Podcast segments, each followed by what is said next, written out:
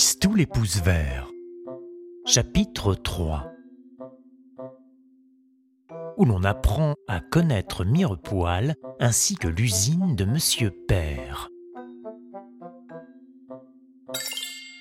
Mirepoil, ainsi s'appelait la ville où Tistou était né et dont la maison et surtout l'usine de Monsieur Père faisaient la fortune et la réputation. Mirepoil, à première vue, était une ville comme toutes les autres, avec église, prison, caserne, bureau de tabac, épicerie, bijouterie. Et pourtant, cette ville, comme toutes les autres, était connue dans le monde entier, parce que c'était à Mirepoil que Monsieur Père fabriquait des canons très demandés. Des canons de tout calibre, des gros, des petits, des longs, des canons de poche, des canons montés sur roues, des canons pour train, pour avion, pour tank, pour bateau, des canons pour tirer par-dessus les nuages, des canons pour tirer sous l'eau et même une variété de canons extra légers faits pour être portés à dos de mulet ou de chameau dans les pays où les gens laissent pousser trop de cailloux et où les routes n'arrivent pas à passer. En un mot, Monsieur Père était marchand de canons. Depuis qu'il avait l'âge d'écouter et de comprendre, Tistou s'entendait répéter. Tistou, mon garçon, c'est un bon commerce que le nôtre.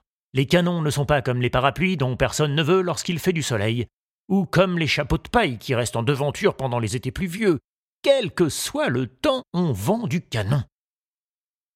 Les jours où Tistou n'avait pas faim, Madame Mère le conduisait à la fenêtre et lui montrait, très loin, tout au fond du jardin, bien au-delà du kiosque où se tenait le poney gymnastique, l'usine monumentale qui appartenait à Monsieur Père.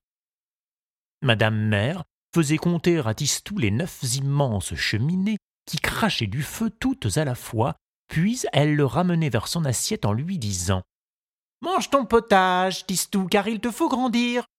Un jour tu seras le maître de Mirepoil. Fabriquer des canons, c'est très fatigant, et l'on n'a que faire des freluquets dans nos familles. Car nul ne doutait que Tistou ne prit un jour la suite de Monsieur Père pour diriger l'usine, tout comme Monsieur Père avait pris la succession de Monsieur Grand-Père dont le portrait en peinture, le visage encadré d'une barbe brillante et la main posée sur un affût de canon, pendait au mur du grand salon.